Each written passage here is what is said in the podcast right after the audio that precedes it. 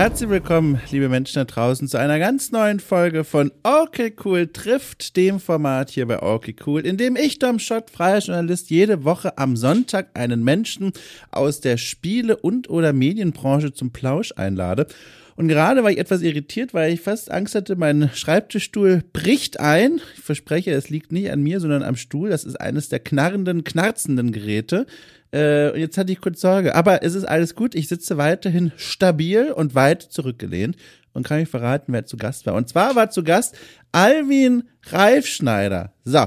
Und jetzt gibt's zwei Möglichkeiten. Entweder ihr kennt Alvin oder ihr kennt nicht Alvin. Was ein ganz schöner Nonsenssatz ist, weil das gilt im Grunde für jeden Menschen auf dieser Welt. Also, Alvin kann man durchaus sehr gut kennen. Und zwar vor allem, behaupte ich, für seine Arbeit an den Illustrationen und Zeichnungen, die wir alle sehen können, wenn wir bei den Rocket Beans einschalten, um eine neue Folge oder Staffel der Spitzen Stifte zu verfolgen. So. Und Eingeweihte wissen jetzt schon, von was ich rede. Anderen muss ich es kurz erklären. Die Rocket Beans, das ist ein Medienunternehmen hier in Hamburg, äh, die unter anderem neben den vielen Formaten, die sie produzieren, auch ein Format anbieten, das sich um Pen and Paper dreht. Also Menschen sitzen am Tisch und denken sich Abenteuer aus und haben damit einen Wahnsinnsspaß. Klammer auf, nee, ich wollte es erst so machen. Klammer auf, äh, das macht wirklich enorm Spaß. Ich kann es nur empfehlen, mal in diese Welt hineinzuluschern, Klammer zu. Ähm, und diese, dieses Format existiert bei den Rocket Beans jetzt schon seit vielen Jahren und Alvin ist dort die Person, die mittlerweile für die Designs, für die Charaktere, für die Landschaften, für die Hintergründe, all das äh, verantwortlich ist, die man während dieser Folgen sehen kann. Ähm, und deswegen haben wir naturgemäß auch ganz viel über diese Arbeit gesprochen, aber es ging auch um Alvins Weg an den Zeichenstift, seine Ausbildung, äh, seine Versuche in die Spielebranche reinzukommen, aber auch nach Zukunft, in die Zukunft gerichtet, wo er sich in ein paar Jahren vielleicht hoffentlich mal sieht. Äh, und am Ende haben wir beide die Idee zu einem kleinen kreativen äh, Joint Venture, sag ich mal, äh, dass wir auch direkt noch in der Folge ausbaldowern. Da könnt ihr äh, zuhören und äh, miterleben, wie hier die Pläne geschmiedet werden, die äh, in vielen Jahren vielleicht oder vielleicht auch schon in ein paar Monaten die Menschheit ein Stückchen glücklicher machen werden. So. Äh, Rabalababa, ich wünsche euch ganz viel Spaß mit dieser Folge. Übrigens, Fun Fact, falls jemals eine Wer wird Millionär-Frage äh, lauten sollte, welche Okay Cool Folge wurde aufgenommen, kurz bevor Dom in den Urlaub gefahren ist, das ist diese Folge hier. viel Spaß damit.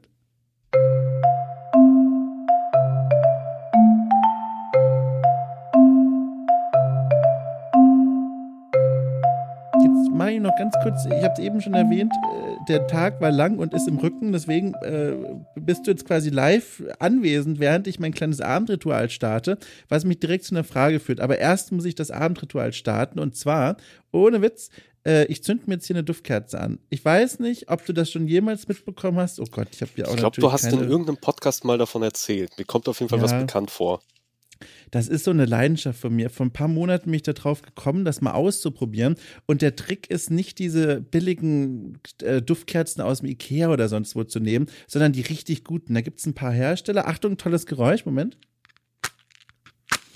Hm, ich rieche es Schön. bis hierhin. Wirklich toll. Kokosnuss. Ähm, nee, ich meine das Streichholz. Ach so, entschuldige. ich nehme es zurück. Äh, es gibt ein paar äh, Hersteller, die machen super tolle Duftkerzen. Ähm, und ich genieße das sehr für so, ein, ne, so kleine Stimmungssätze und so. Was mich, wie gesagt, zu der Frage führt, hast du denn auch so Rituale, die zum Beispiel deinen langen Arbeitstag zu einem Ende führen? Gibt es da irgendwas, was du immer machst oder irgendwas aus der Kategorie Ritual, was dir hilft, in den Feierabend zu kommen? Hm. Mhm. Also wenn ich so an die letzten Monate denke, wo dann vor allem sehr viel Homeoffice angesagt ist und der Feierabend dann so quasi in die Freizeit, man von der Arbeit in den Feierabend so reinrutscht, meistens halt einfach vom Arbeitszimmer ins Wohnzimmer wechselt, habe ich es mir, glaube ich, noch am ehesten als Ritual angewöhnt, erstmal bevor ich irgendwas mache, mir schön nach der Arbeit meinen ersten Tee aufzugießen, mich oh. auf die oh. Couch zu setzen und irgendwas so um die 10 bis 15, 20 Minuten zu gucken, sei es irgendein YouTube-Video, irgendeine Serie, also eine Folge von der Serie, die halt relativ kurz ist, einfach um, um so in diesen Feierabendmodus zu kommen. Ich habe hier nämlich schon auch während unseres kurzen Vorgesprächs gehört, einen Löffel in einer Porzellantasse. Äh, ist da schon Tee am Start oder wie? Ja, ja, natürlich. Also ich habe den Löffel sogar jetzt gerade extra rausgenommen, weil ich äh, Angst habe, dass er zu, Ja, ich habe Angst, dass er halt die ganze Zeit klimpert, aber irgendwie ist es auch ungewohnt. Tut er auch, ja. Also, aber ist in Ordnung. Ich finde das, das ist sehr heimelig. Ich, das hat was sehr gemütliches, finde ich. Ja, danke. Ähm, aber ich finde es auch seltsam, ohne ohne Löffel im Tee zu trinken. Also genauso wie auch ohne Teebeutel. Ich äh, gieße mir zwar, vor allem wenn die Teebeutel auf einmal aus sind, äh, gieße ich mir dann mal so eine Kanne Tee auf, die dann über den ganzen Tag dann äh, ausgetrunken wird, aber so ohne Teebeutel, weiß nicht, fehlt mir was auch in der Tasse. Lässt du den dann auch einfach ziehen, über die äh, vorgeschriebene Ziehzeit hinaus? Ja. Ach, aber warum denn? Da steht, da haben Menschen, Forscherinnen und Forscher haben da eine ideale Ziehzeit draufgeschrieben, nur damit Menschen wie du das ignorieren. Was, was, warum? Trinkst du den gerne hochkonzentriert? Äh, ich glaube, ich, ich glaube, ich merke den Unterschied gar nicht mehr. Ich glaube, das ist bei mir wie bei Kaffeetrinkern mit billigen oder schlechten Kaffee oder, oder ja. Instant-Kaffee, wo die genau wissen, ich könnte auch besseren Kaffee haben, wenn ich einfach fünf Minuten mehr Zeit und Energie investiere, aber mm. ich brauche gerade einfach nur das Ritual, Koffein aufzunehmen in der mir liebsten Form. Jetzt verstehe ich. Jetzt muss ich natürlich noch fragen, was für ein Tee ist es? Was hast, da, was hast du gerade äh, in der Tasse? Earl Grey. Also ich bin vor allem so schwarzer Tee, trinke ich in allen Varianten. Aber ist das nicht der, bei dem man noch wach wird von? Äh, oder irre ich mich da? Ja, grundsätzlich schon. Ähm, ich habe aber mal gelesen, dass Koffein, wenn du es halt über einen längeren Zeitraum regelmäßig aufnimmst, irgendwann die Wirkung verliert. Also irgendwann dieses Wachmachende einfach mhm. nicht mehr, nicht mehr wirklich greift, weil die Rezeptoren halt irgendwann unempfindlicher werden. Weshalb ja auch eine Koffeinüberdosis eigentlich eher dazu führt, dass man wach bleibt und halt Herzrasen hat und eben nicht einschlafen kann. Ja. Ähm, und ja, da ich seit Jahren, mittlerweile sogar Jahrzehnten halt einfach regelmäßig auch vielleicht zu viel Schwarztee konsumiere, glaube ich, ist bei mir diese wachmachende Wirkung gar nicht mehr so, so sehr gegeben. Also ich kann es halt auch direkt vom Einschlafen Tee trinken. Das verursacht bei mir keine Probleme, außer dass ich nachts irgendwann zum Pinkeln aufstehen muss. Ja, da können wir uns durch die, durchs Mikrofon und durch die Hand geben. Ich gehöre zu den Menschen, die auch von Koffein kaum noch was spüren, aber sehr gern wegen des Geschmacks trinken. Und dann siehst du mich hier auch durchaus mal um 21 Uhr noch schön mit einer frischen Tasse Kaffee auf der Couch sitzen und äh, die hinunterballern. Äh, ich bin genau das, was du gerade beschrieben hast. Apropos, gelesen und beschrieben. Ich habe was gelesen in Vorbereitung auf dieses Gespräch. Und zwar, ich kenne dich ja vor allem als ähm, zeichenbegabten Menschen, weiß aber sonst gar nicht mal so viel über dich. Und das eine hat mir schon gereicht, um dich auf jeden Fall mal sprechen und einladen zu wollen. Aber dann dachte ich mir, da ist doch bestimmt noch mehr. Und tatsächlich ist da noch mehr. Und ich bin auf etwas gestoßen, das war auch gar nicht so schwer, das findet man relativ schnell. Und äh, zwar die Kurzbiografie von dir auf der Rocket Beans Homepage. Und da stehen ein paar spannende Sätze drin, die ich mal ganz kurz hier zitieren will, weil da habe ich Fragen. Und zwar, ich zitiere einmal äh, Folgendes. Äh, Folgendes steht von dir dort. Ähm, erst Fachabi in soziales Gesundheit gemacht, dann aber überraschend in eine Ausbildung zum Mediengestalter in Düsseldorf gerutscht, dabei versucht, in der Spielentwicklerbranche Fuß zu fassen.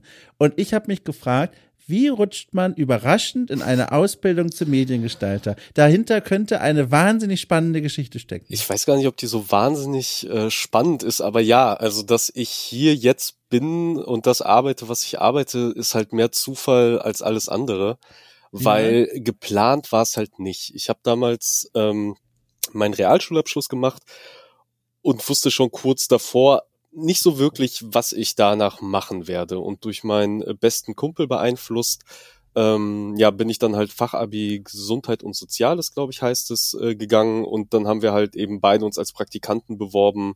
Ähm, in einem Krankenhaus, wo er schon so am Wochenende tätig war und gearbeitet hat. Und ja, das war halt so ein duales Ding, dass man halt ein, äh, ein Teil der Woche im, im Krankenhaus war, da halt als Praktikant gearbeitet hat und Teil dann in der Schule gelernt hat und dann in der zwölften Klasse nur noch Schule und dann hat man halt sein Fachabi gemacht, um dann auf mhm. weiterführende Schulen gehen zu können und etc. etc.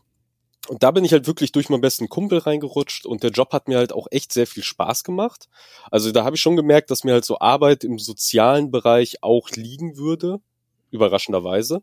Mhm. Und in der Zeit habe ich dann aber meine Partnerin kennengelernt, die halt ähm, die halt auch äh, ja, Zeichnerin war oder damals halt gezeichnet hat und halt eben ein Fachabi in Richtung so kreatives Arbeiten, Gestaltung gemacht hat, was damals auch relativ neu war.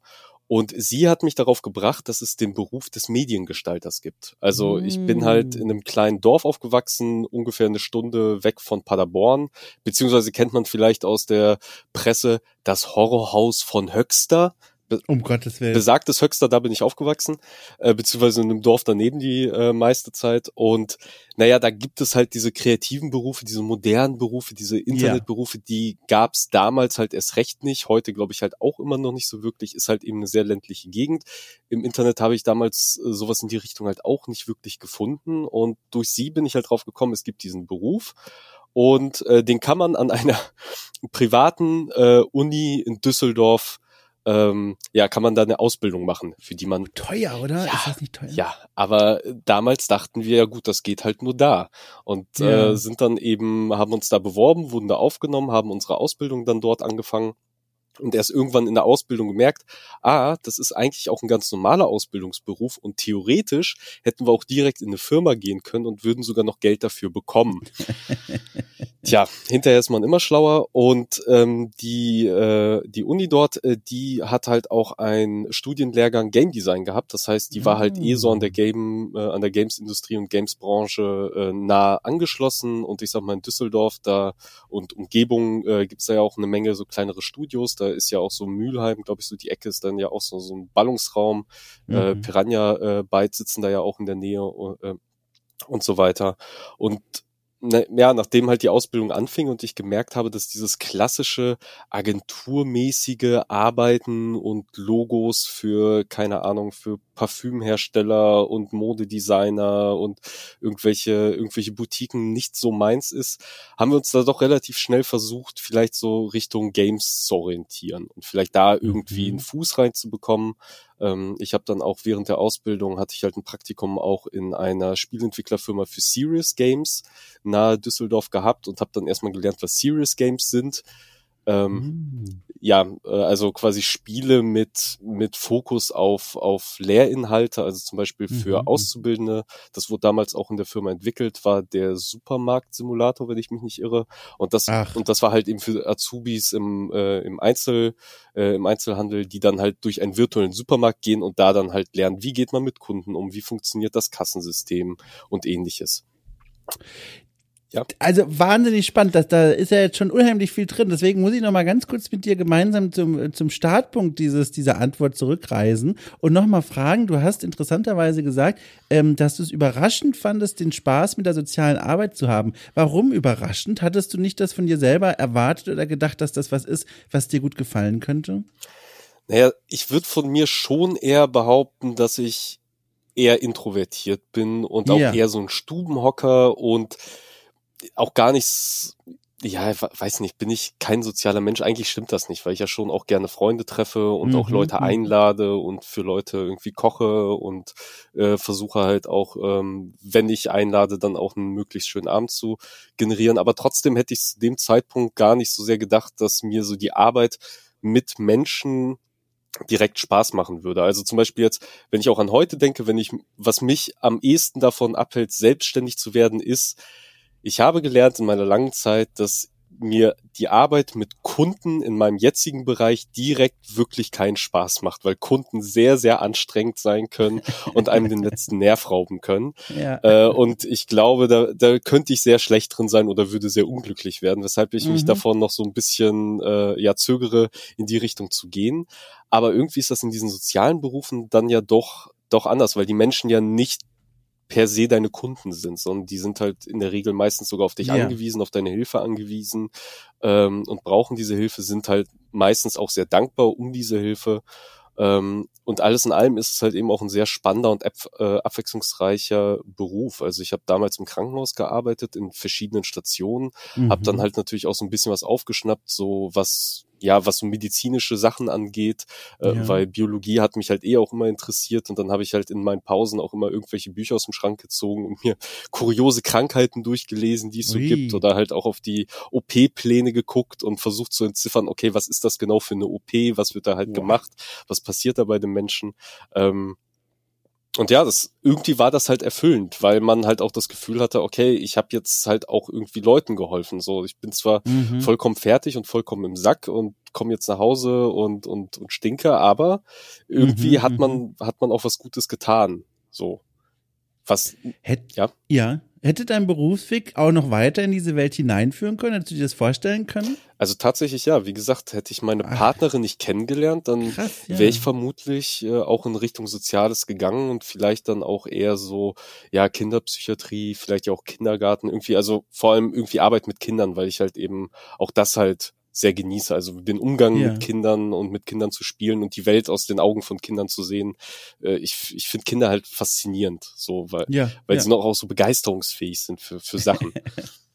oh ja, ich habe ein Freund von mir letztens erzählt, äh, der hat bei sich in der Wohnung geputzt und äh, hatte das Fenster dabei offen, Erdgeschosswohnung und laut Musik gehört. Und da kam ein kleines Kind vorbei und hat ähm, vorm Fenster sein Fahrrad gestoppt, ist abgestiegen, hat durchs Fenster reingeschaut und nach ein paar Sekunden gefragt, was machst du da? und das ist so, ach, ich glaube, es gibt viele Leute, die würden das nervig und seltsam finden, aber ich gehöre zu den Menschen, die darüber herzlich lachen und das ganz toll finden. Das sind so Momente, die sind einfach schön, die bleiben hängen. Ja, definitiv. Und je nachdem, was für eine Antwort du gibst, vielleicht auch beim Kind hängen. Ja, stimmt. Ja, schön. Ja, stimmt.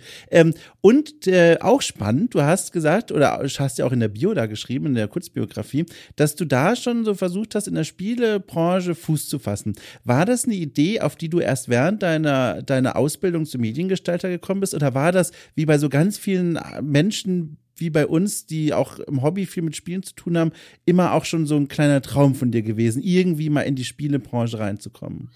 Also ich glaube, in erster Linie war es eher irgendwann mal als Kind äh, eher ja. der frühe Wunsch, irgendwas Kreatives zu machen. Also ich habe halt auch schon als Kind gezeichnet, gemalt, war gebastelt, halt einfach kreativ irgendwas gemacht, aber eben mhm ähm, dadurch, da wo ich aufgewachsen bin und äh, hat mir halt einfach das Wissen gefehlt, was man damit irgendwann beruflich machen kann. So und wir haben also auch Kunststudium oder sowas war auch fern von dir. Das war sogar sehr fern von mir. Ich habe damals Kunst in der Schule abgewählt. Als ah, ah, das ist ja spannend. Wie kommt das denn? War das ein doofer Lehrer, doofe Lehrerin oder? Ja, wahrscheinlich auch das. Und äh, es war halt einfach, ich, ich überlege gerade, wann, wann konnte man Hauptfächer wählen? Ich glaube. Ich glaube, zehnte Klasse oder so. Ach nee, nee, warte mal. Siebte, siebte hatte man, glaube ich, alle Fächer und dann für ab achte, neunte, zehnte, glaube ich, hat man dann eins gewählt und ja, die anderen sind weggefallen. Auch. Also außer, also zumindest die anderen Nebenfächer, außer es waren die Naturwissenschaften. Oder du bist in Baden-Württemberg wie ich zur Schule gegangen und musstest einfach quasi alles machen. Das war vollkommen egal. Alles, was in der Schule ist, wird auch später abgeprüft. Das war der Knaller, ey. Ja gut, naja. das hätte ja. mich in dem Fall jetzt auch nicht gestört, aber Kunst hat mir halt früher oder in den ersten Jahren immer Spaß gemacht und dann kam halt ein Jahr wo wir mit Lineal arbeiten mussten und mhm. Geodreieck und alles musste ganz genau sein und abgemessen und die Perspektiven mussten stimmen und das hatte halt nichts mit Kreativität mhm. zu tun, sondern das war wirklich so Malen nach Zahlen und alles mit Lineal abmessen und ich weiß nicht warum, aber Lineale hassen mich, also die, die, die einzige Sechs, die ich glaube ich je in Mathe geschrieben habe, ein Fach, was ich geliebt habe, das war halt eine Geometriearbeit gewesen, wo wirklich alles, was ich aufs Papier gebracht habe, nachdem ich die Arbeit wiederbekommen habe, wirklich falsch ausgemessen war. Ich kontrolliere es und es ist alles falsch und alles schief äh. und ich frage mich, wie kann das sein? Ich habe das doch alles vorher abgemessen. Deswegen, also Geodreiecke sind mein absoluter, äh, ja, sind mein absoluter End Gegner. Und dann hatten wir halt ein Jahr lang in Kunst, wo es halt nur um Perspektive, nur um ständig irgendwelche Striche ziehen und äh, irgendwelche Formen da reinzeichnen, perspektivisch korrekt und alles muss abmessen und alles muss stimmen. Und das hat mich so genervt und mich so auf die Palme gebracht. Es war auch nicht unbedingt meine Lieblings- äh, oder liebste Lehrerin in dem Fach gewesen zu dem Zeitpunkt. Ähm, dass ich gesagt habe, nee, das äh, tue ich mir nicht an, da habe ich keine Lust drauf, ich wähle Chemie oder Biologie. Und am Ende ist es Biologie geworden. ich weiß noch, bei mir in Kunst, da war, ich weiß, war es bei euch auch so, dass euch vorgelesen wurde beim, beim Malen? Äh, Kennst du das? Ich glaube, ich meine mich zu erinnern, in der Grundschule könnte es der Fall gewesen sein, weil da hatte ich wirklich eine sehr, sehr nette, ja. sehr angenehme äh, Kunstlehrerin gehabt, die sich auch wirklich sehr viel Mühe gemacht hat, so auch den Unterricht sehr abwechslungsreich zu gestalten und auch wenn sie gesehen hat, dass Leute da irgendwie aufblühen oder Spaß haben, die auch äh, so aktiv zu, zu fordern. Und ich glaube, sie hat damals auch vorgelesen. Das ist ja lustig. Also bei euch in der Grundschule, bei mir im Gymnasium in der 9. und 10. Klasse saß immer noch die Frau da und es war so eine, auch so eine richtige Künstlerin, auch hat ganz schön Charakter gehabt. Ähm, die saß dann und hat uns dann vorgelesen, zum Beispiel Krabatt, so ein Klassiker, ne? Äh, dieses Abenteuergeschichtchen oder auch Harry Potter damals. Ähm, und dabei haben wir dann gezeichnet und ich weiß noch ganz genau, dann gab es immer irgendwelche Aufgabenstellungen und ich kann das halt nicht. Also ich, ich kann nicht gut zeichnen. Ich krieg schon was aufs Papier, aber es hat, sage ich mal, einen ganz eigenen Charme. Ähm, und dann mussten wir mal so nach vorne laufen im Spalier und unsere Werke zeigen. Und mich hat sie immer aufgerufen, mit, indem sie ganz laut, sie war eine ganz kleine Person, aber mit einem ganz lauten äh, Organ, hat dann immer gebrüllt, aber mit so einer, mit so einer euphorischen Freundlichkeit, Maestro. Damit hat sie mich gemeint und dann musste ich Spalier, mein, mein Schundblatt, zu ihr hintragen und ihr zeigen. Und ich werde nie vergessen, jedes Mal, sie hat dann immer so, so müde gelacht, so weißt du, dieses so. Also, also es war immer ganz furchtbar, auch nie gute Noten bekommen, aber sie hat immer so, so müde, sympathisch dabei gelacht. Und das sind die Eindrücke, die werde ich, glaube ich, niemals vergessen. War das wirklich sympathisch? Weil das klang jetzt eher so wie die Erfahrung von mir und meinen ganzen Sportlehrern und Lehrerinnen. Oh. So genau das, dieses eher leicht vorführen, vorführende ja. von oben herab. Ach, der kleine dicke Junge, der schafft, der schafft den Kilometer nicht. Da braucht er gar nicht erst versuchen.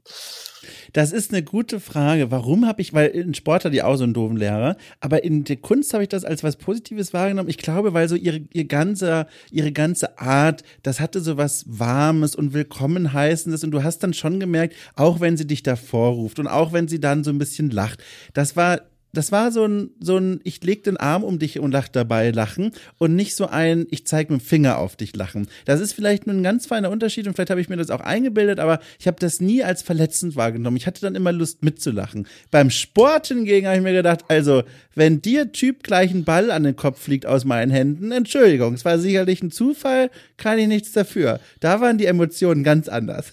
Ja, so hätte ich auch gedacht, hätte ich dem, hätte ich gewusst, dass ich den Ball überhaupt weit genug werfen kann. Ja. Sehr gut. Äh, äh, hier am Rande nur ganz kurz, weil mich das interessiert und es ist ja leider immer noch hochaktuell. Ähm, introvertiert. Äh, bist du dann auch, äh, und das nehme ich jetzt, also frage ich einfach mal, ohne es zu wissen, bist du dann auch ein bisschen besser durch die bisherigen Pandemiemonate gekommen? So mit ein bisschen Hinblick darauf, dass du dann auch mit dir selber gut Zeit verbringen kannst und vielleicht jetzt nicht so drauf angewiesen bist, regelmäßig andere Menschen zu treffen?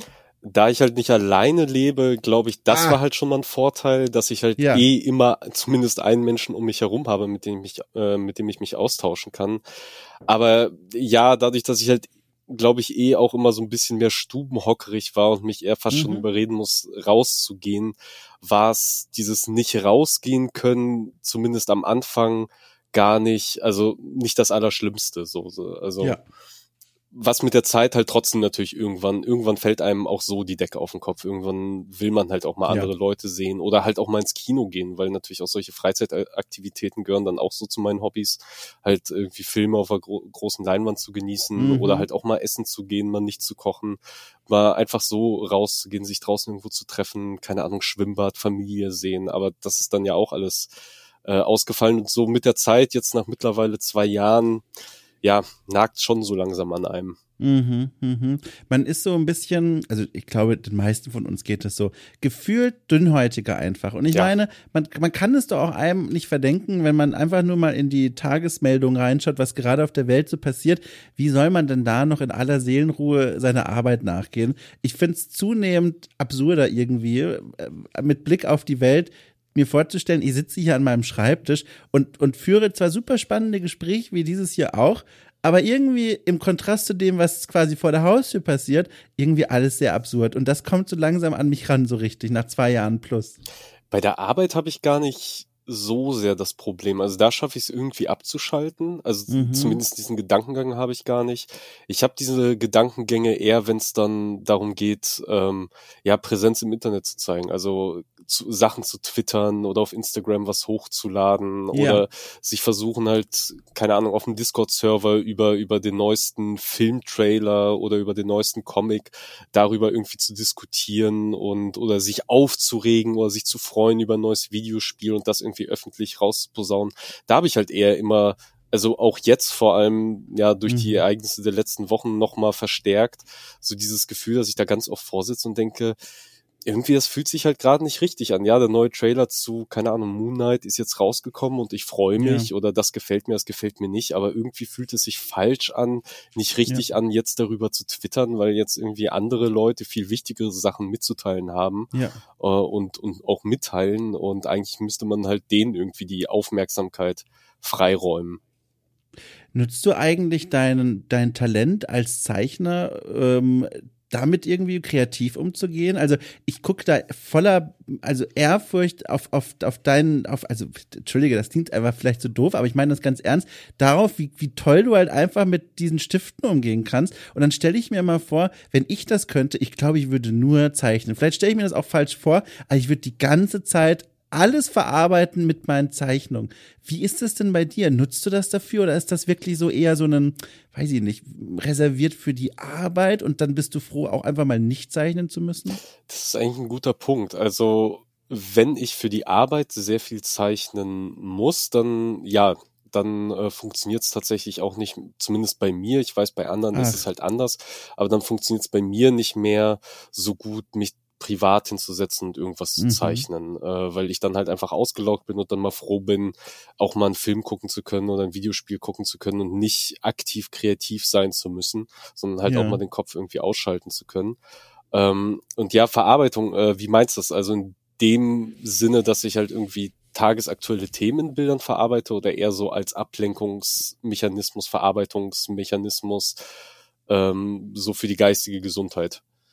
Ich glaube beides. Also, dass du so diesen, oder ich, ich erzähle einfach mal von mir. Also ich, also wie gesagt, wenn ich zeichne, dann schreit die Welt auf und sagt, bitte, hör auf, bitte nicht noch einen Strich. Weil mein, mein Werkzeug ist mehr so das Schreiben und das mache ich dann super gerne. Also, wenn ich dann, äh, wenn ich merke, in mir drückt irgendwie ein Schuh, was eine komische Formulierung ist, aber wir wissen beide, was gemeint ist, äh, dann setze ich mich an, an entweder irgendein so Dokument dran, digital oder wirklich vor ein Stück Papier und mit einem Stift und schreibt dann einfach mal los. Manchmal ist es so tagebuchartig, manchmal ist es einfach nur so eine Innenschau, manchmal denke ich mir auch irgendeine Kurzgeschichte aus, nur für mich. Und dann, je nachdem, was ich da eben mache, bezieht sich das ganz aktuell auf Dinge, die jetzt zum Beispiel in der Welt oder in meinem Leben passieren. Manchmal aber auch, zum Beispiel in diesen Kurzgeschichten, geht es da gar nicht darum. Das Ergebnis ist aber in beiden Fällen immer das gleiche. Ich höre damit dann irgendwann auf und denke mir, oh, also aus irgendeinem Grund hat mir das geholfen. Ich fühle mich besser, ich fühle mich gestärkter, ich fühle mich einfach an einem besseren Punkt als äh, davor. Und da frage ich mich, ob du sowas auch mit deiner Kunst machst. Ja, doch, ich glaube schon. Also das habe ich jetzt, äh, glaube ich, bei einem der letzten Bilder tatsächlich gemerkt. Die sind dann halt wirklich entstanden. Ähm, ich überlege gerade, das müsste das Pokémon-Bild gewesen sein, äh, einer der neuen Starter. Und da habe ich mich sehr spontan abends einfach hingesetzt, das iPad angemacht und ja quasi drauf losgezeichnet. Äh, und da ging es mir auch gerade tatsächlich gar nicht so gut. Also die Gedanken mhm. waren halt eben äh, wegen der ganzen Sache mit der Ukraine am Rasen. Da war es auch gerade sehr, sehr frisch und äh, ähm, dadurch, dass ich da familiär so ein bisschen auch mit teils betroffen bin, mhm. ähm, hat mich das schon sehr, sehr mitgenommen und das hat mir tatsächlich dann auch geholfen, einfach mal ein paar Stunden eben nicht dran denken zu müssen und also mhm. also komplett der Kopf ganz woanders und darauf konzentriert und abgelenkt und man hat halt irgendwas, irgendwas gemacht und hinterher drauf gucken können und sagen können, okay, das, das gefällt mir sogar. Ähm, also in dem Sinne schon, dass ich dann wirklich tagesaktuelle Themen verarbeite im Sinne von, was gerade die Welt bewegt Mhm. Eher seltener. Ich habe mal, glaube ich, zu irgendeiner Wahl mal so ein Bild gemacht mit dem Titel äh, Wer rechts wählt, wählt Scheiße, glaube ich, war, mhm. war der Titel mit so, mit so einem kleinen dämlichen Nazi auf dem, auf dem äh, Dinosaurier reitend und der Dinosaurier hat ihn nur schief angeguckt und sich gefragt, was Sehr das gut. soll. Sehr gut. Ähm, aber ich glaube, das war schon äh, mit so das, das Aktivste, was ich, was ich in die Richtung gemacht habe. Aber es ist schon so, dass ich halt eine Idee dann haben muss im Kopf und irgendwas, was, was mir so auf der Seele brennt, ein Bild, was mir auf der Netzhaut brennt, was ich dann zu Papier bringen muss, um es auch aus dem, aus dem Kopf zu bekommen. Und das sind dann meistens auch die Sachen, die mir am Ende am besten gefallen. Also wenn wirklich die Idee da ist, wie zum Beispiel Horizon, das kam mir jetzt äh, raus, der zweite Teil, und mhm. ähm, ich bin halt vom ersten ganz großer Fan und habe da nie geschafft, ein Bild irgendwie zu anzufertigen. Und jetzt zum zweiten hatte ich dann doch irgendwie eine gewisse Idee und die wollte ich dann zum Papier bringen und habe es dann halt am Ende auch geschafft und äh, ja, das, das Ergebnis gefällt mir halt immer noch. Ich habe das Bild, während du erzählt hast, gefunden. Der, der Krokel war das, ne? Dieses Feuer-Pokémon, das du gezeigt genau, hast. Genau, genau, genau. Und da muss ich jetzt direkt schon schmunzeln. Du hast nämlich das Bild gepostet. Und also übrigens, fantastisch, sowieso, äh, goes without saying quasi. Und kurz darauf hast du, einen Tag später sehe ich gerade, hast du eine neue Version von dem Bild hochgeladen, weil du im alten Bild einen, in Anführungszeichen, Fehler entdeckt hast. Und ich scrolle hier hoch und runter und vergleiche die Bilder. Und ehrlich gesagt, also, ich finde hier gerade den Fehler nicht. Was hast du denn da ausgebessert? Das Kinn. Ach komm. Doch, doch. äh, Also das. Ah, jetzt sehe ich's, ja. Also wir reden hier, liebe Leute da draußen, wir reden hier, ich, äh, also von, von, von einer Handvoll Striche, die beim einen Bild da sind, beim anderen nicht. Das ist ja der Knaller. Ja, ja, genau. Und ein bisschen korrigiert, weil es im ersten Bild so ein bisschen aussieht, als hätte das Pokémon so, so ein, ja, so ein Superman-Kinn, so sehr ausdefiniert und so einen richtigen Unterkiefer passend zum Oberkiefer. Und das sieht halt, das sieht doch ein bisschen seltsam aus. Und ich hab's, ähm, ja, ich hab's gerade gepostet, gucke es mir nochmal so auf dem iPad an und denk mir, ach, scheiße, nee, das, wieso hast du das denn gemacht? Wieso hast du das nicht vorher gesehen? Aber das ist auch tatsächlich so eine, so eine Krankheit von vielen IllustratorInnen da draußen, dass man halt wirklich, man, man postet ein Bild und man sieht sofort irgendeinen Fehler, irgendeine Unschönheit, die keinem anderen auffällt, außer einem selbst, weil man es ja halt am Ende gemacht hat. Ähm, Mhm. Und ja, so ein Werk ist halt nie fertig. Also ich weiß nicht, ob das in der Musik halt ähnlich ist, aber so beim, beim Zeichnen, beim Illustrieren sagt man halt auch, so ein Bild ist halt nie fertig. Man kann eigentlich ewig und drei Tage an sowas halt arbeiten und findet halt immer irgendwas, was sich verbessern lässt. Und irgendwann muss man halt auch einfach sagen, nee, jetzt ist gut, jetzt kann's raus. Und da hilft so öffentliches Posten, hilft da ganz gerne, einfach Voll. in dem Moment loszulassen damit. Ja, voll. Äh, ich, es, die Geschichte wird sogar noch besser, äh, wenn man anguckt, um welche Uhrzeit das war. Und zwar um 10.41 Uhr abends, also kurz vor 23 Uhr, hast du die erste Version hochgeladen und die Korrektur folgte dann um halb Uhr zwei, äh, halb zwei Uhr nachts. das ist ja der Knaller. Würdest du dich selber als perfektionistischen Menschen beschreiben eigentlich? Oder geht's nur um die Kunst bei so? Nee, nee, ich glaube leider schon, aber Ach. Perfektionist im Sinne von, es muss meine, also vor allem wenn ich engagiert bin, muss es meiner Idee, die ich im Kopf habe, für etwas entsprechen, Mhm. wenn ich dafür verantwortlich bin. Und sobald es, ja, sobald es von meinem inneren Plan irgendwas abweicht, äh, wird's für mich anstrengend. Und ich glaube, Ja. dann werd auch ich anstrengend, dummerweise.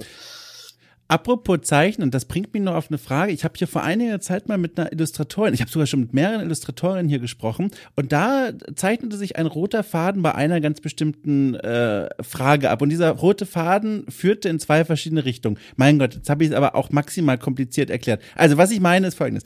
Ich habe beide Personen gefragt, weil das irgendwie nahe lag für mich, ohne da jetzt irgendwie drauf zu achten, dass ich beide das frage, ob die eigentlich im Laufe ihrer Karriere darauf bedacht waren oder sind, einen eigenen Zeichenstil zu entwickeln. Also wirklich was, wo Leute sagen, ach guck mal, das ist doch jetzt mal in deinem Fall, das ist ein klassischer Alvin so. Erkenne ich sofort, das ist sein Ding.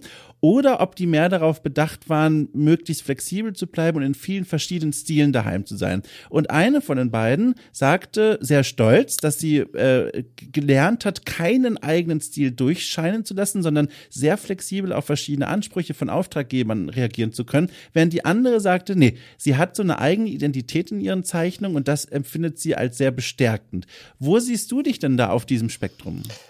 Ähm, irgendwo dazwischen tendierend zum eigenen Stil tatsächlich. Also diese, Ja. diese Stilfrage ist tatsächlich, glaube ich, unter äh, Unterzeichnenden ähm, ja eine schwierige, weil es, glaube ich, auch immer noch, glaube ich, sogar auch an den an den ähm, ja, Zeichenschulen sowas halt gelehrt wird, dass man irgendwie einen eigenen Stil finden muss und sich darüber definieren muss. Mhm. Und das stresst sehr viele Leute, die vor allem damit anfangen, die vielleicht auch noch jünger sind, sehr damit, ähm, diesen Stil schlussendlich zu entwickeln, äh, ihn auch zu finden, zu finden, was, was liegt mir eigentlich, wo will ich hin. Ähm, und ja, das hat mich auch Jahre beschäftigt, bis ich mittlerweile jetzt so seit ich würde sagen, drei, vier, ja, drei, vier, fünf Jahren vielleicht an so einen Punkt gekommen bin, wo ich sage, okay, ich habe jetzt mein, mein Skillset, mein Toolset habe ich jetzt mittlerweile so weit, dass ich sage, ich komme damit klar, also ohne dass ich jetzt groß stolpere, ich kriege alles so einigermaßen irgendwie abgebildet. Ich habe mittlerweile so meine, äh, ja, meine Routinen auch beim Zeichnen, weil das ist für mich halt eher noch am ehesten das, was ein Stil ist. Es ist halt eine Routine. Mhm. So, wenn ich halt eine Nase zeichnen muss, dann habe ich im Kopf direkt, ich muss nicht drüber nachdenken, ich war ich zeichne so eine Nase, wie ich eine Nase zeichne in einem Gesicht. Oder wenn ich halt einen Menschen zeichnen muss, dann habe ich halt schon im Kopf einen groben Ablauf, den ich halt abgehe und dann kann ich halt einen Mensch zeichnen ohne größere Anstrengung. Und das, das, das definiert dann äh, so, so ein bisschen den Stil und da kommt man meistens halt durch einfach sehr viel, ja, sehr viel Übung, sehr viel machen irgendwann hin und irgendwann, äh, irgendwann ist man da. Und seit ich das habe, bin ich deutlich entspannter und da ist auch diese Stilfrage für mich gar nicht mehr so entscheidend. Also was mich ja. ab und zu immer noch bewegt ist, äh, ich habe ich hab ja jetzt auch äh, letztes Jahr, glaube ich, auch mit so kleineren Serien angefangen, also dass ich zum Beispiel Pokémon zeichne mhm. oder Digimon zeichne und äh, da denke ich oder verbringe ich sehr, sehr viel Zeit immer zu überlegen, okay, ist alles immer im selben Stil? Also sehen die Bilder passend zueinander aus oder habe ich dann in dem dritten Bild irgendwas anders gemacht oder fange an, irgendwas anders zu machen oder alten Gewohnheiten, die ich versuche irgendwie abzulegen, äh, äh, bin ich da wieder irgendwie reingefallen und dem Ganzen verfallen und da stresst es mich, aber eigentlich sollte es einen gar nicht so sehr stressen. Ja, wie würdest du denn den Menschen da draußen, die jetzt nicht deine Arbeit vor Augen haben, deinen eigenen Stil beschreiben? Was wären denn so die Worte, die du da wählen würdest? Puh, äh, das ist eine nie, sehr leichte Frage, ne? Ja, Richtig ja. gut. äh, als allererstes nicht fotorealistisch, weil nicht fotorealistisch überhaupt ja. nicht, weil ich auch ich habe auch gar nicht den Anspruch fotorealistisch zu sein oder oder fotorealistische ähm, Proportionen oder Menschen, Gesichter, Tiere abzubilden, sondern ich versuche doch eher stilisierter zu arbeiten, cartooniger, cartoonhafter. Ähm, alles ein bisschen, ja, von den Proportionen ein bisschen übertriebener, ein bisschen knuddeliger vielleicht auch. Ähm, und da geht's bei mir auch in die beiden Extreme. Ich kann, äh, ich mag es irgendwie sehr, so auch so, so leicht verstörende Kreaturen zu zeichnen, so mhm. Zombies, warum auch immer sind es bei mir Zombies geworden, die so meine Fingerübungen sind. Wenn ich nicht weiß, was ich zeichnen soll, dann zeichne ich eine, äh, eine Figur, die heißt bei mir Zomboy. Das ist halt so ein kleiner Zombie, äh, der halt mittlerweile so mein, mein Sta also eine meiner Standardfiguren einfach geworden ist. Obwohl ich keine Zombie-Filme mag. Ich mag auch keine Zombie-Spiele, weil mich die Vorstellung einer, einer Zombie-Apokalypse wahnsinnig stresst und bedrückt. Oh Gott, ja. Ähm, ja. Aber ich zeichne gerne Zombies und alle so Monster und Kreaturen in der Art, aber ich zeichne halt auch gerne so irgendwie so überniedliche Sachen. So. Mhm. Ähm, und da irgendwo sortiert sich das dann, dann ein. Ich muss jetzt von hier aus nochmal zurückkehren zu deiner Kurzbiografie. Wir haben es fast geschafft mit dieser Kurzbiografie. Ich hoffe, du verfluchst sie nicht. Ich glaube, ich habe sie damals sogar selber geschrieben. Ich weiß nur kein Wort mehr daraus. Ja, sehr gut. Deswegen habe ich mir hier alles rausgeschrieben. Und zwar nach dem Teil mit dem Spielentwicklerbranche, Mediengestalter und so weiter kommt nochmal ein Satz, der dann zu deinem äh, ja, jetzigen Arbeitspunkt führt. Und zwar schreibst du da oder schriebst du da, nach Abschluss, also nach Abschluss der Mediengestalter-Abbildung, ein Jahr lang im Community Management verloren gegangen und am Ende irgendwie bei Rocket Beans in Hamburg gelandet. Äh, war es denn so planlos, wie es klingt. Also im Community Management verloren gegangen, auch da wieder. Wie passiert denn sowas? Naja, indem man, äh, indem man, weil man gerade, weil einem die Alternativen, ja, das, das fängt schon mit der Ausbildung an der Uni an, denn da ist ja. was ganz gehörig schiefgelaufen, dadurch, dass es verschiedene Standorte gibt dieser Uni im, äh, äh, in Deutschland und mhm. äh, jedes, jeder Standort ist in einem anderen Bundesland und in jedem Bundesland sind halt die Gesetzmäßigkeiten, was den Abschluss angeht, ein wenig anders. Ah. Und in Düsseldorf wurde es, glaube ich, so gehandhabt wie in Berlin, was aber in NRW nicht funktioniert. Da kannst du halt ah. die Abschlussprüfung erst nach den drei Jahren machen und nicht in den drei Jahren. Und das wurde mhm. uns aber erst irgendwo bei nach anderthalb Jahren erst gesagt, dass sich unser Abschluss um ein halbes Jahr nach hinten verschiebt, wo wir aber offiziell keine Schüler sind mehr, ähm, aber halt auch keinen Abschluss in der Tasche haben. Und ähm, dann war es, glaube ich, ein Entwicklertreffen, so ein Sommerfest, äh, Entwicklersommerfest irgendwo in Mülheim, wenn ich mich nicht irre. Ähm, und wir kannten halt eben auch schon so ein paar Leute in der Entwicklerbranche und dann haben wir da jemanden kennengelernt, der uns halt eben angeboten hat, äh, uns quasi erstmal für das halbe Jahr als Praktikanten einzustellen, also meine, mm. äh, meine mm. Partnerin und mich äh, und dann gegebenenfalls sogar sogar eine Festanstellung in Aussicht gestellt hat, wenn die Abschlussprüfung durch ist. Und das ja. war halt eine Firma, die quasi eigentlich ähm, Community Management hauptsächlich gemacht hat, sich aber gerade aufstellen wollte in Richtung Games-Entwicklung und so an einem kleinen Projekt ah. gearbeitet hat. Ja, und da haben wir dann halt angefangen und da ist halt eben nicht alles so gelaufen wie geplant und nach einiger Zeit oder irgendwann waren wir halt einfach nur noch Community Manager für ja unter anderem äh, Guild Wars 2 und auch äh, RTL Und da hat, wow, das ist eine ganz schöne Breite. Ja, ich, ich, ja, und vor allem RTL, das ist halt wirklich ein Blick in die absolute Hölle des Community Managements. Also, ja, ja, das glaube ich, ja. Vor allem als dann auch so die ganzen Trash-Formate und Deutschland sucht den Superstar oh. noch so auf einen etwas, ja, höheren Punkt war, als es halt heute ist, auch vom Interesse mhm. und da dann halt so Facebook-Seiten zu moderieren. Das war, äh, das war ganz, ganz scheußlich und das hat halt am Ende irgendwann so dafür, ja, dazu geführt, dass ich irgendwann so die Nase voll hatte von diesem Job äh, auch durch andere Schwierigkeiten, die ich jetzt aber mal nicht genauer genauer erwähne, mhm.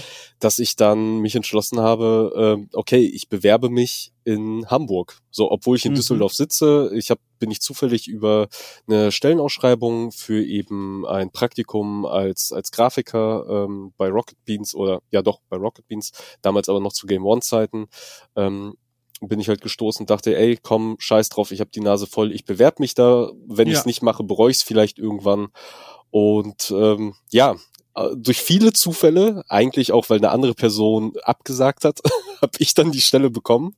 Ach. Und äh, bin dann da kleben geblieben. Also erstmal halt eben als Praktikant, was dann, äh, was ich dann quasi immer weiter verlängert habe äh, soweit es geht. Also man kann ja, glaube ich, Praktika äh, oder Praktikantenverträge, glaube ich, irgendwie dreimal verlängern und dann mhm, muss mhm. eine, eine Anstellung her oder das war's.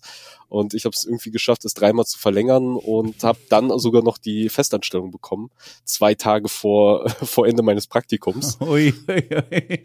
Und ja, zu der Zeit bin ich auch äh, jede Woche gependelt. Also da habe ich halt noch in Düsseldorf gewohnt und bin dann halt von Düsseldorf nach Hamburg. Moment mal, das muss ich kurz auf Google Maps nachschauen, wie weit. Also das ist doch das ist doch eine Strecke. Ja, ja, das waren äh, angenehme, ich überlege gerade, waren das vier Stunden jedes, also vier Stunden hin, vier Stunden zurück jedes Wochenende. Also ich glaube. Also das sind tatsächlich vier Stunden. Sag mal, das ist ja der Knaller. Und auch mit allem, mit, mit allem, was es gab. Also ich bin da mit, äh, ich bin da halt mal mit so, mit so einem Mitfahrservice mitgefahren. Ich bin mit Zügen gefahren. Ich bin mit Bussen gefahren, mit Nachtbussen gefahren. Also alles, was man sich vorstellen kann.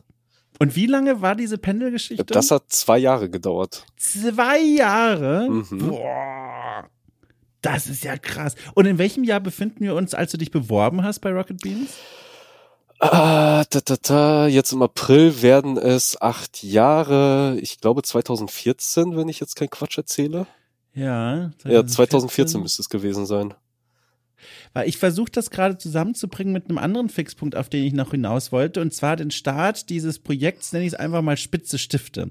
Das ist ja dieses Rollenspielformat oder Pen-Paper-Format, muss man eigentlich sagen, der Rocket Beans. Und das muss doch auch so um diesen Dreh dann angefangen haben, 2015 oder so, 2016? Ja, äh, nee, die erste Folge war, glaube ich, sogar 2013. Entweder Anfang 2014. Boah ich habe ja im April äh, mit dem Job da begonnen und entweder es war im Januar, Februar 2014 oder es war sogar Ende 2013 gewesen, die allererste Folge.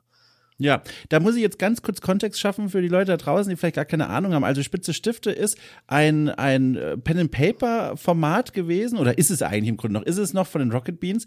Und in diesem Format geht es darum, dass sich ähm, Mitglieder aus dem Team an einen Tisch setzen und ein Pen-and-Paper-Abenteuerspiel spielen. Und jetzt frage ich mich, muss ich jetzt auch noch Pen-and-Paper erklären? Oh Gott, ich hoffe nicht. Also es ist, ich mache es mit einem Satz, es ist ein Computerspiel ohne Computer und es gibt einen Spielleiter, der erzählt quasi, was sich die Teilnehmer und Teilnehmerin vorstellen sollen und kommentiert deren Handlung und die erleben dann gemeinsam so ein Abenteuer. Man erzählt sich das dann so ein bisschen, oh, ihr kommt in eine Taverne und der der, der Tavernenbesitzer guckt euch griescremig an, was wollt ihr tun, sowas. Ja, es, äh, das ist, ja bitte? Es ja? ist Disco Elysium ohne Grafik.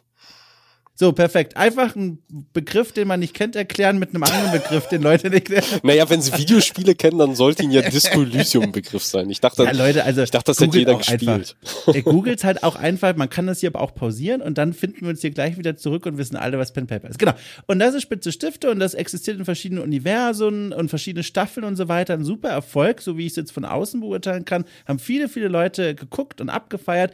Und das ist auch das Projekt, in dem, glaube ich, in dessen Kontext viele Menschen zum ersten Mal deinen Namen gehört haben.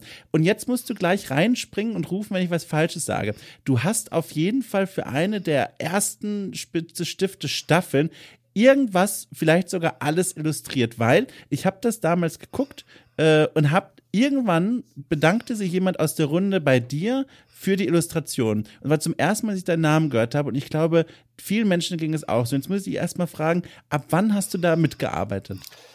Äh, ich hoffe, ich sage nichts Falsches. Also das erste Pen and Paper war noch vor meiner Zeit. Dann kam die zweite Folge. Ich glaube, die müsste so rund um den Senderstart gewesen sein, nachdem es eine relativ lange Pause gab. Ja. Und äh, da war auf jeden Fall noch mein Grafikerkollege Ben saß Ah, da ja, halt noch mhm. betreuend auf dem Projekt. Er hat halt eben auch das geile Intro-Lied geschrieben und auch dieses ikonische Mhm. Intro halt auch gemacht, was bis heute benutzt wird und immer noch ganz, ganz fantastisch ist. Und er saß da als, als betreuender Grafiker drauf und hat sich halt eben auch um die Grafiken gekümmert.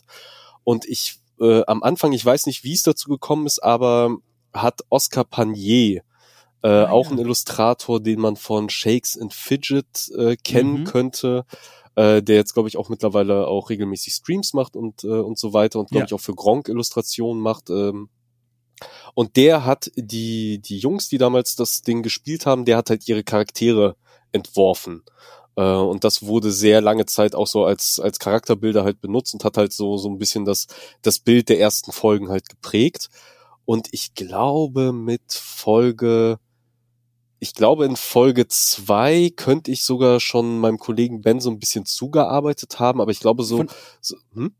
Von welcher Staffel war das dann quasi? von Also der ersten, ja genau, von Tiers, der Ah, allerersten Von dem Staffel. Zombie-Ding, genau, ja. Ähm, und ich glaube, äh, Folge zwei habe ich, wenn überhaupt, so Kleinigkeiten zugearbeitet und habe dann erst ab der dritten Folge so wirklich so wirklich viele Grafiken gemacht und ich glaube auch so kleine äh, kleine Animationen äh, irgendwie gebaut, dann aber mit meinen Figuren, also mit den mit Ja. meinen eigenen Interpretationen der Figuren, die die Jungs gespielt haben. So, weil ich zum Beispiel auch den, äh, den Kollegen Etienne Gade es nicht so ganz durchgehen lassen wollte, dass er halt super stark, äh, super schlau und super hübsch sein wollte. Und ich dachte, nee, dann bist du nicht hübsch, sondern hast halt ein Backsteingesicht, wenn du halt ein super starker Navy Seal bist. Dann kannst du nicht noch hübsch sein. Ähm, und äh, habe da halt eben meine eigenen Sachen angefertigt und dann lief das so ein bisschen ja so ein bisschen auf zwei Gleisen, je nachdem Mhm. äh, wer was bevorzugt hat und ich glaube dann irgendwann im Laufe der Zeit mit dem mit mit dem vierten Abenteuer glaube ich spätestens oder mit dem fünften habe ich das dann irgendwann übernommen und äh, war dann der Grafiker für die meisten Pen and Papers also für die Spitzen also für die Pen and Papers mit Hauke glaube ich Ja. seitdem immer bis auf ein zwei Ausnahmen und die Funk Pen and Papers, die wir mittlerweile auch machen, Mhm. da ist es bei uns sehr abwechselnd. Also je nachdem, welcher Grafiker gerade Zeit hat und sich da auch so ein bisschen berufen fühlt, in dem Thema drin ist. Ja, krass. Wie war das denn damals für dich dann zum ersten Mal deine Kunst äh, auf so eine große Bühne zu stellen? Also es sind ja, also ich, ich nehme einfach an, bis dahin haben nicht so viele Menschen wie bis wie an dem Abend dann deine Kunst sehen können. Wie hast du dich da gefühlt? Standst du bibbernd vom Chat und hast geguckt, was die Leute sagen? Warst du da mächtig cool drauf, weil das ja im Grunde Arbeit ist und jetzt vielleicht weniger Persönliches von dir drin steckt? Keine Ahnung. Wie war das für dich? Äh, damals wie heute immer sehr aufregend. Wie reagieren die Leute? Was sagen die Leute? Ja. Sehen sie die ganzen äh, kleinen Details, wenn da vielleicht kleine Gags versteckt sind oder kleine Anspielungen? Wer kennt es? Wer kennt es nicht? Ähm, und ja, also da, da hat sich tatsächlich von, von damals bis heute wenig geändert, dass man sich dann immer so ein bisschen mit Vorfreude sehr aufgeregt ist und freut und, und gespannt ist, wie die Leute halt auf die Bilder reagieren, wie sie halt ankommen, ob es überhaupt Mhm. Reaktionen gibt oder ob das, äh, ob es keiner halt mitbekommt, ob es jedem egal ist. Ja.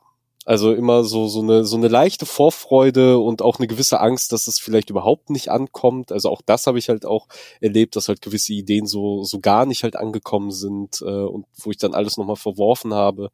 Und ja, Oh, kannst du mal ein Beispiel rauspicken, wenn du kannst, von dem, was nicht gut ankam, was nochmal überarbeitet äh, wurde? Weil mich interessiert auch dieser Produktionsprozess einfach wahnsinnig. Also wie so die Ideen dann mit deinem Zeichnen zusammengebracht werden, das wäre mal spannend. Äh, ich kann es sogar ganz konkret sagen, weil Ja. äh, bei Tiers bin ich halt irgendwann dazugekommen und habe dann mich auch so ein bisschen an dem orientiert, was halt eben auch äh, auch da war. Und dann war ja nachdem Tiers vorbei war, mit glaube ich fünf oder sechs Episoden, ähm, hatten wir ja zur Wahl gestellt äh, in der Community, was soll das nächste Setting sein? Also sollen wir quasi Mhm. die Fortsetzung von Tiers machen oder sollen wir das Setting ändern? Soll, soll das halt was Sci-Fiiges werden? Soll es eher so Mystery werden oder gehen wir in so eine Art Wikinger-Setting? Und gewonnen hat damals das Wikinger-Setting und Mhm. da war meine allererste Idee war, okay, ich nehme die Figuren, wie ich sie jetzt habe, also die, die quasi im Universum des Pen and Papers die Spielfiguren unserer, unserer Jungs, die sie gespielt haben und verkleide sie jetzt quasi als Wikinger. So, so ah. wie ich sie davor ah. gezeichnet habe, nehme ich sie und verkleide sie jetzt nur als Wikinger, weil ich auch so ein bisschen das Gefühl hatte, sie werden eh dieselben Figuren spielen, nur ah. mit anderen Namen. Ähm, das kam aber tatsächlich gar nicht so gut an. Also ich glaube, ich habe das damals sogar live in einem äh, Moin Moin, glaube ich, sogar gezeichnet, so die ersten Entwürfe und ein bisschen versucht dazu zu erzählen, was übrigens sehr, sehr schwer ist und ein bisschen ja, Übung ja. braucht, gleichzeitig zu reden äh, und oder unterhaltsam zu sein und zu zeichnen.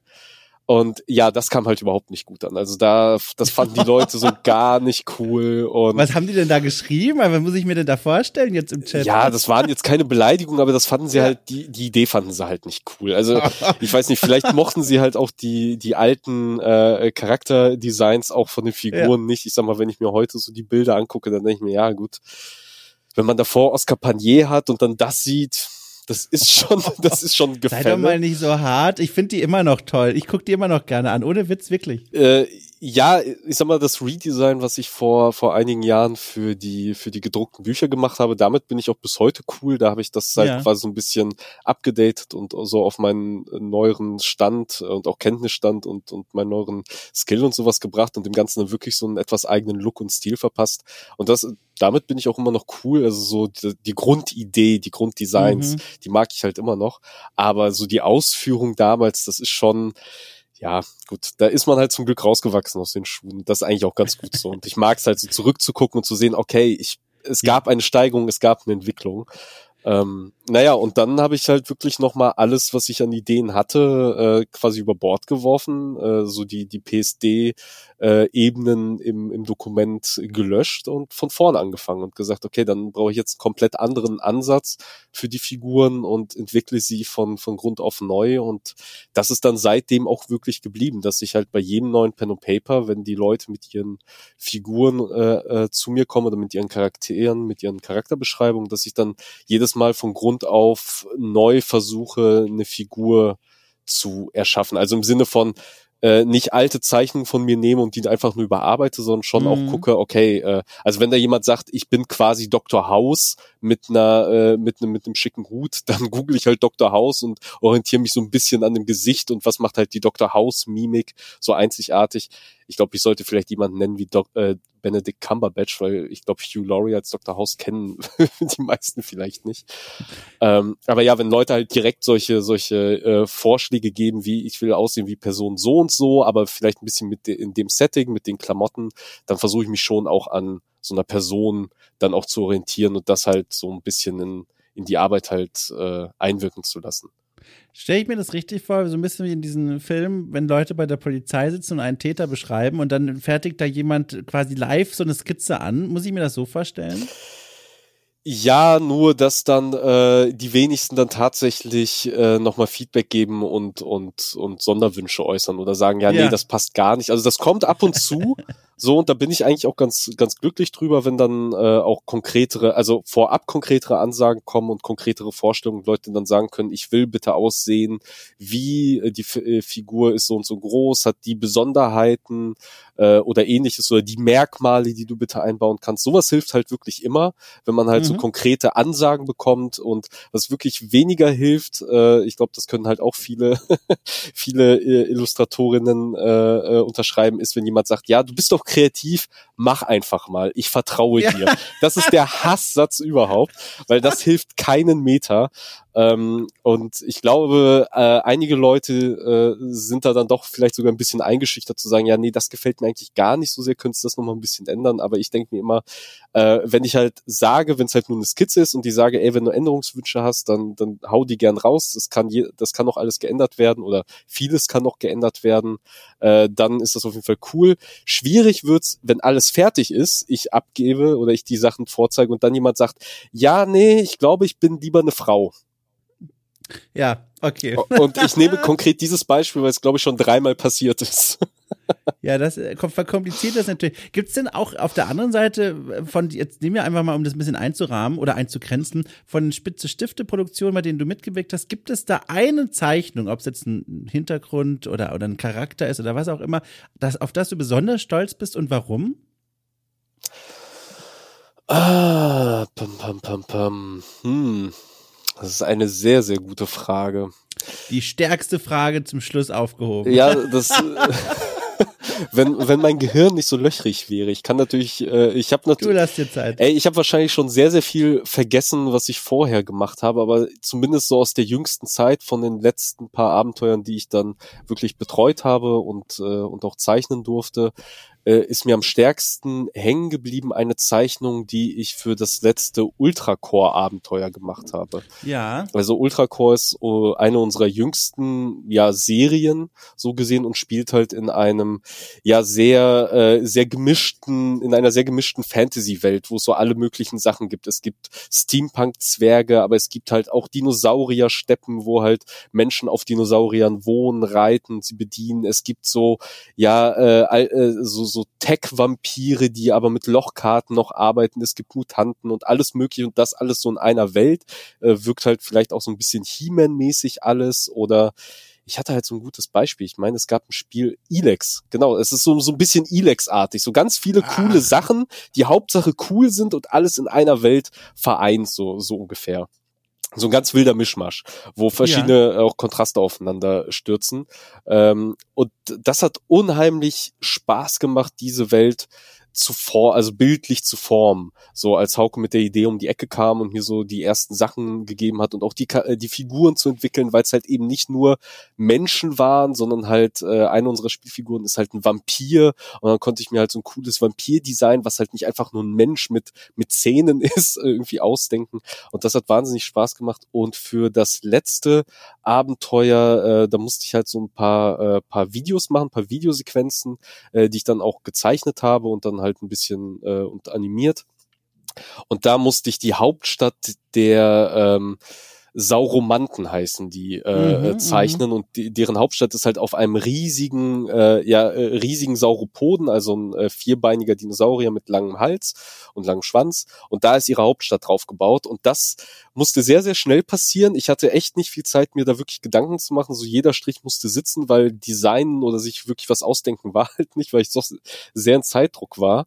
Ähm, aber das Ergebnis davon gefällt mir wirklich sehr und ich bin echt überrascht, dass ich sowas hingekriegt habe, weil das Ergebnis, das fertige Bild, also die fertige Ansicht dieses, dieses Dinosauriers, äh, die ich dann hinterher auch aus zwei Teilen eigentlich zusammengebaut habe, weil der Kopf ein einzelner Teil war und der Körper ein einzelner Teil und hinterher habe ich so zusammengepuzzelt. Äh, das Ergebnis sieht wirklich fast aus wie so eine Konzeptzeichnung für ein Videospiel. Also so wie äh, so wie Leute wahrscheinlich eine Konzeptzeichnung, also echte Profis eine Konzeptzeichnung anfertigen würden. Und das ist so das nächste oder was ich äh, ja in Richtung Konzept, äh, Concept Art jemals geschaffen habe. Und ich glaube, deswegen bin ich da echt auch ein bisschen, bisschen stolz drauf und gucke mir das Bild bis heute mal ganz gerne an. Weil ich so drauf gucke und denke, ich weiß nicht, wie ich das gemacht habe, aber irgendwie habe ich das gemacht und das gefällt mir tatsächlich. Jetzt wird es natürlich spannend. Jetzt äh, frage ich mich, kannst du dir vorstellen, in mittel- oder äh, ferner Zukunft beruflich mal dann doch nochmal den Sprung in die Welt der Spielentwicklung zu wagen, dann wirklich tatsächlich als Illustrator zum Beispiel? das würde ich wahnsinnig gern. Ähm, ja. Ich, ja, ich weiß halt nur nicht, äh, ob, äh, ob, ob ob meine Dienste da überhaupt so von, von Belang sind. Also wenn ich die mhm, mhm. Möglichkeit bekomme, wenn mir jemand anbieten würde, ey, hier, oder wenn wir halt von Rocketbeans Seite aus sagen würden, keine Ahnung, wir machen halt irgendein Adventure oder, oder sowas, also irgendwas, wo ich auch mich mit meinen Fähigkeiten da, da beteiligen könnte, würde mhm. ich sofort sagen, ja, ich will da auf jeden Fall einen kleinen Teil zu beitragen und würde das auch sofort mitmachen. Also, das ist halt so ein bisschen wie ein Kinderbuch zeichnen oder so ein Bilderbuch illustrieren oder sowas. Das ist so eine Sache, die, die ich auf jeden Fall gerne mal machen würde. Ähm, ja, ich sehe halt nur nicht, dass sich diese Chance, zumindest zeichnet sie sich aktuell nicht ab, aber würde ich sie bekommen, würde ich sie, wenn es mir möglich ist, äh, tatsächlich ergreifen. Quasi bereit zum Sprung. Ja, aber das Ding ist bereit zum Sprung vom ein Meter Brett, während ich aber weiß, man muss halt mindestens äh, sich trauen, vom Fünfer zu springen, ja, ja, um ja. überhaupt ins äh, Becken der Großen zu kommen, so ungefähr. Und vorhin hast du ja auch mal im Nebensatz angerissen, dass du noch zögerst wegen dieser Selbstständigkeit, weil das ist ja auch eine Welt, die, die, die, also aus eigener Erfahrung kann ich sagen, jetzt auch keine allzu leichte ist. Aber da schwang auch noch mal gehörig Respekt bei dir mit, ne? Vor diesem Gedanken, wirklich mal selbstständig zu sein. Ja, definitiv. Also ich bin ja. da, ich, Ich, ich, es würde mir sehr, sehr schwer fallen. Es würde mir wirklich schwer fallen, selbstständig mhm. zu sein. Allein schon dieser, dieser Prozess des Rechnungsschreiben für seine oh Arbeit. Gott, ja. Für fremde Personen, also ab und zu mache ich halt auch so kleinere äh, Nebenaufträge, wenn mich Leute für irgendwas anfragen. Ähm, habe ich halt auch schon äh, diver also diversen Leuten irgendwie ausgeholfen und hier mal zum Beispiel ein T-Shirt gemacht oder jemand wollte für seine Pen and Paper Gruppe irgendwie Charaktere haben und hat mich halt angefragt. Und sowas mache ich halt hin und wieder ganz gerne. Und wenn es fremde Leute sind, dann kann ich denen halt auch eine Rechnung stellen, beziehungsweise bis jetzt waren die Leute immer wirklich so nett, von sich aus immer rechtzeitig ähm, quasi das Geld, äh, das Geld zu überweisen, ohne dass man groß nachfragen mhm. musste, sind sogar teilweise auch wirklich in Vorkasse gegangen, haben sich sehr gefreut, teilweise sogar noch was oben drauf gelegt. Also das war sehr, sehr freundlich, sehr, sehr nett. Ähm, aber wenn es dann für Bekannte geht, wenn es dann für Freunde geht, bin ich sehr schlecht in Rechnungen schreiben. Also ich glaube, ich habe schon sehr, sehr viel Geld liegen lassen, einfach nur, weil ich keine Rechnung geschrieben habe Ei. und mich irgendwann nicht mehr getraut habe, die Leute anzuschreiben. Ei, deswegen. Ja, okay. äh, ich glaube auch gemeinsame Bekannte von uns beiden. Ja. Ah, sehr gut. Äh, ich, ich weiß nicht, ob sie vielleicht nicht sogar böse auf mich sind, weil ich nie eine Rechnung geschrieben habe oder. Ah, ich glaube nicht, dass oder, die da böse sind. Ja, die haben, die haben mehrmals nachgefragt und ich, äh, ich ja. habe nie zurückgeschrieben. Keine Ahnung. Ach du liebe Zeit. Ähm, ja, na ja. gut, aber das sind so Dinge, die lernt man dann auch. Also ich kann dir eins sagen, aber das ist ja, also ich meine, bei deinem Job ist es ja nicht anders, aber lass es mich so sagen, auch in der Selbstständigkeit entwickelt man sich als Mensch doch mal sehr viel weiter, weil man muss, weil sonst wird es problematisch. Man lernt ganz viele Dinge neu oder zum ersten Mal. Also wenn du mal irgendwann beruflich an einem Punkt angekommen bist, wo du denkst, so, ich kann ja im Grunde alles, was soll dieses, also was soll das alles noch? Dann kann ich dir den Sprung empfehlen, weil dann tun sich ganz neue Herausforderungen auf. ja, ich glaube, wenn man erst an den Punkt kommen muss mit, ich glaube, ich kann alles, dann wird es noch sehr ja. lange dauern. Eine Frage habe ich noch an dich und zwar jetzt nochmal komplettes äh, freies Gespinne. Äh, was so berufliche Meilensteine, Höhepunkte oder Ziele angeht, jetzt mal äh, fernab von irgendwie realen Bedingungen oder Möglichkeiten oder Risiken oder Chancen und so weiter, worauf hättest du noch so richtig Bock auch das zu machen? Also welches, auf welches Projekt hättest du wahnsinnig Lust? Hättest du Lust auf irgendeine besondere Zusammenarbeit mit irgendwelchen Künstlern, Künstlerinnen für irgendeinen, weiß ich nicht, Franchise mal was zu zeichnen? Gibt's da irgendwas, was bei dir im Hinterkopf da ist und, und, und juckt? Ah, das ist eine sehr gute Frage. Ähm das ist wirklich eine sehr gute Frage. Ich glaube es, ich, ich kann es glaube ich gar nicht so konkret sagen, weil mhm. mein Herz oder in, in meiner Brust so viele Herzen schlagen. Also ich habe, äh, also keine Ahnung, ich habe, ich, aktuell habe ich so eine extreme Vorliebe, vor allem so in der Pandemie entwickelt äh, für zum Beispiel Digimon. Also ich habe mich wirklich so so eine komplette mhm. Zeitreise gemacht und fühle fühl mich wie ein kleines Kind und und schaufel mir ganz viel Digimon-Content rein. Zeitgleich kurz darauf ist meine meine meine Liebe für Dinosaurier wieder aufgeflammt ah, komplett, toll. komplett aus dem Nichts und ich habe mir ganz viele Paläontologie-Videos reingezogen und mich so auf den neuesten Stand gebracht. Ähm, und äh, Videospiele habe ich halt auch ganz viele, die ich mag, genauso wie Filme ganz viele, die ich mag. Deswegen glaube ich, wäre es eher so was Allgemeines.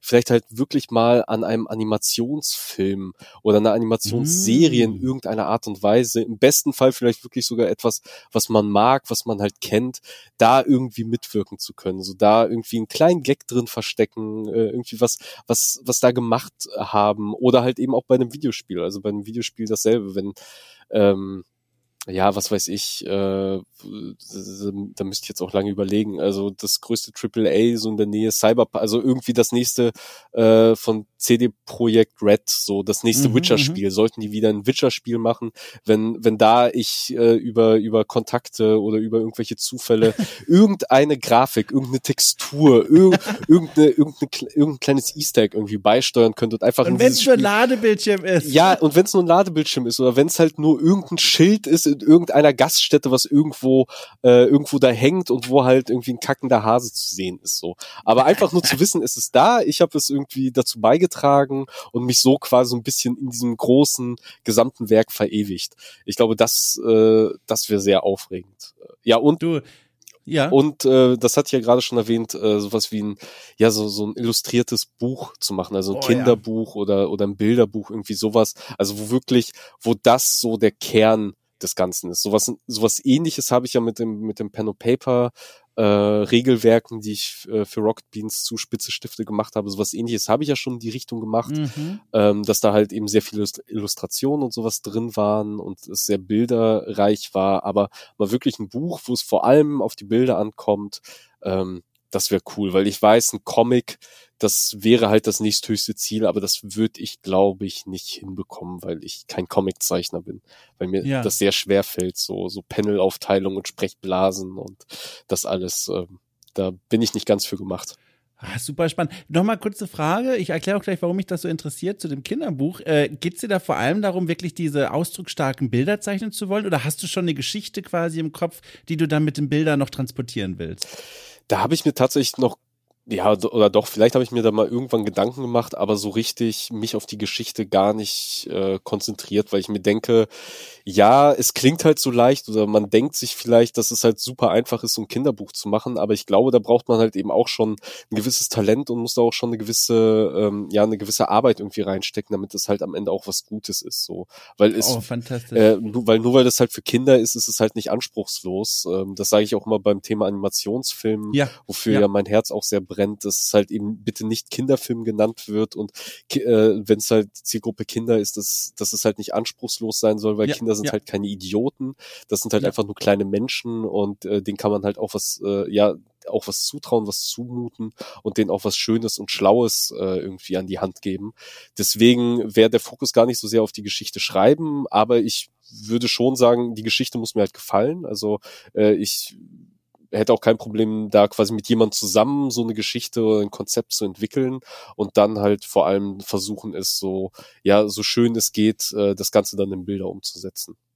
Du, ich feiere jetzt erstmal in den Urlaub. Ich weiß gar nicht, ob ich das schon erzählt habe. Ist eigentlich auch gar nicht so wichtig, aber ich, es war mir jetzt ein Bedürfnis, das zu sagen, weil es auch einfach toll ist. Also, ich fahre jetzt erstmal in den Urlaub und danach komme ich nochmal auf dich zu, dann rutsche ich nochmal in deine DMs, weil ich schlepp schon seit Jahren mit mir eine tolle Idee, hoffentlich tolle Idee, für ein Kinderbuch rum. Und dann pitche ich dir diese Idee und wenn die dich erreichen sollte, dann müssen wir uns mal zusammensetzen. Okay, ich bin gespannt.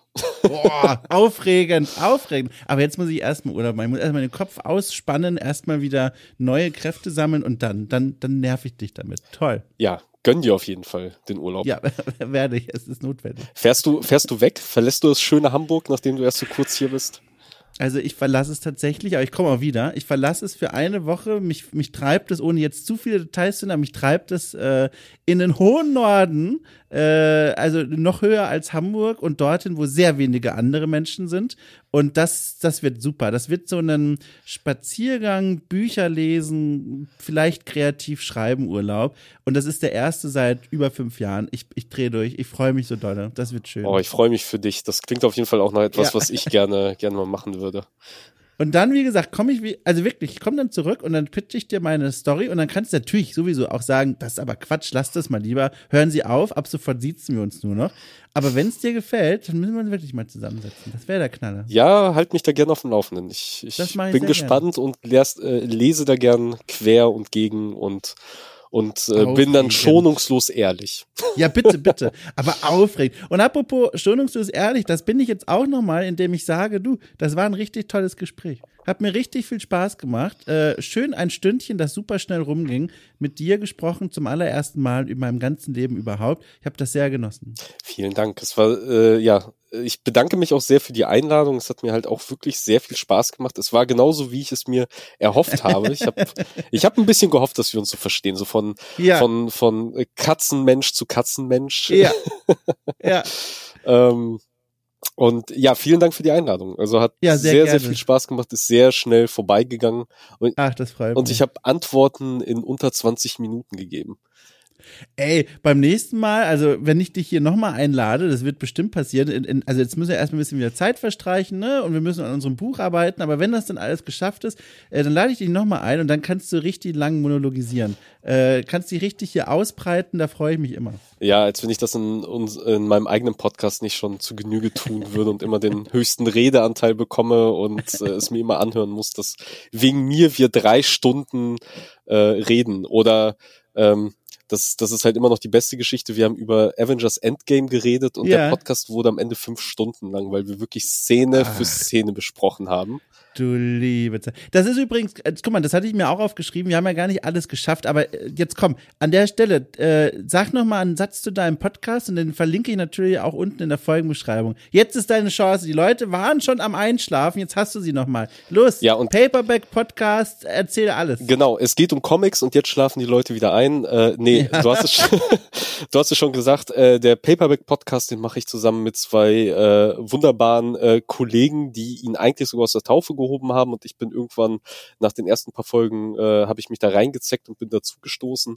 Und ja, wir reden hauptsächlich über Comics, ähm, dann eben auch so nach dem deutschen Veröffentlichungsdatum, äh, auch Mangas äh, sind halt eben Thema, also alles so rundum gezeichnet mit Sprechblasen und dann halt eben auch gerne mal äh, so ein bisschen über den Tellerrand hinaus eben auch über Comicfilme, über Animationsserien, das ist halt auch gerne mal Thema und das findet sich dann halt eben alles unter dem, ja, unter Paperback Podcast. Top. Wie, zu, wie gesagt, zu finden in der Folgenbeschreibung hier irgendwo unten. Und jetzt aber nochmal vielen Dank dir. Äh, wir hören uns, wir sehen uns vielleicht sogar. Wer weiß, was die Zukunft bringt. Hoffentlich nur Gutes. Äh, ich wünsche dir einen schönen Abend. Ich dir auch und einen schönen erholsamen Urlaub. Och, Dankeschön. Tschüss. Tschüss. So, das war's. Das war mein Gespräch. Mensch, liebe Band, bitte äh, Musik unterbrechen. Dankeschön. Also, äh, das war mein Gespräch mit äh, Alvin Reifschneider. Hat wahnsinnigen Spaß gemacht. War toll, ihn mal persönlich kennenzulernen und von seiner Arbeit und dem Leben drumherum zu hören. Wenn euch das auch so gut gefallen hat wie mir, dann lade ich euch herzlich ein, okay, cool, mit Sternchen und Maximalbewertungen zu bewerfen auf den verschiedenen Podcast-Plattformen, wo ihr eben diese Folge gerade gehört habt. Ob es nun Spotify ist oder Apple Podcasts oder dem Radio eures Opas äh, Bestbewertung für den besten äh, Podcast. So. Äh, ihr könnt aber auch okay cool finanziell unterstützen. Und zwar auf Steady, da gibt's eine Verlinkung ähm, in der Folgenbeschreibung. Wenn ihr das macht, gibt's nicht nur gute Gefühle, sondern auch jeden Freitag extra Formate aus dem Premium Podcast Formatkatalog. Äh, zum Beispiel hole ich Klassiker nach. Oder ich äh, bemühe mal meine Recherchefähigkeiten und stöbere Fragen nach, die mich interessieren. Oder viele andere tolle Dinge. Schaut euch einfach mal um auf der Steady-Seite. Jeden Freitag gibt's dann extra Kram und weiter natürlich auch jeden Sonntag okay cool trifft. Ich hab euch alle lieb, passt auf euch auf. Ich grüße euch. Vielleicht in diesem Moment, wenn ihr das hört, aus meinem Urlaubsland. nee, da bin ich schon wieder zurück, glaube ich. Naja gut, also tschüss.